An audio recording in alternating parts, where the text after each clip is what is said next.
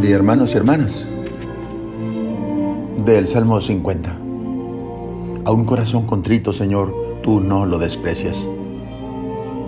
La tristeza que se experimenta al sentirse imperfecto y pecador es un sentimiento muy humano. El salmista levanta desde ahí su mirada a lo alto y clama por purificación. Purifícame de mis pecados y crea en mí, Señor, un corazón puro. Leclerc, eh, en su libro Sabiduría de un pobre, dice que el corazón puro es el que no cesa de adorar al Señor vivo y verdadero.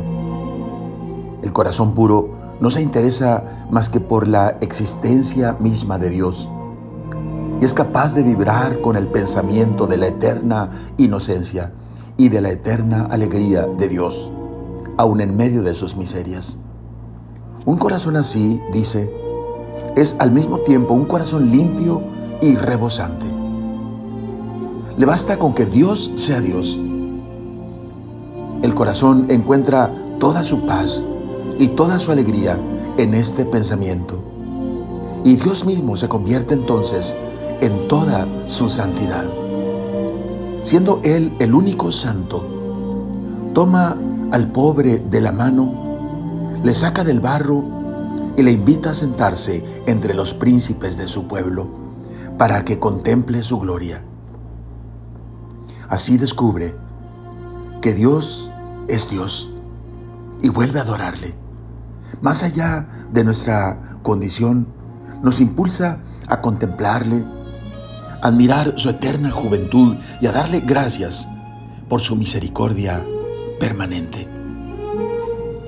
No es otra cosa que lo que dice San Pablo en Romanos 5:5. La esperanza no quedará frustrada, pues ya se nos ha dado el Espíritu Santo y por él el amor de Dios se va derramando en nuestros corazones. En eso consiste precisamente para nosotros tener el corazón puro. En este salmo aparece un imperativo de 17 verbos dirigidos a un Dios que es siempre misericordioso para que le cree de nuevo. Oremos. Oh Señor, crea en mí un corazón puro renuévame por dentro con espíritu firme. Entonces, Señor, decididamente reconoceré por tu gracia, por tu ayuda, que tú eres Dios. Y te adoraré. Y esperaré permanentemente, Señor, contemplar la grandeza de tu misericordia.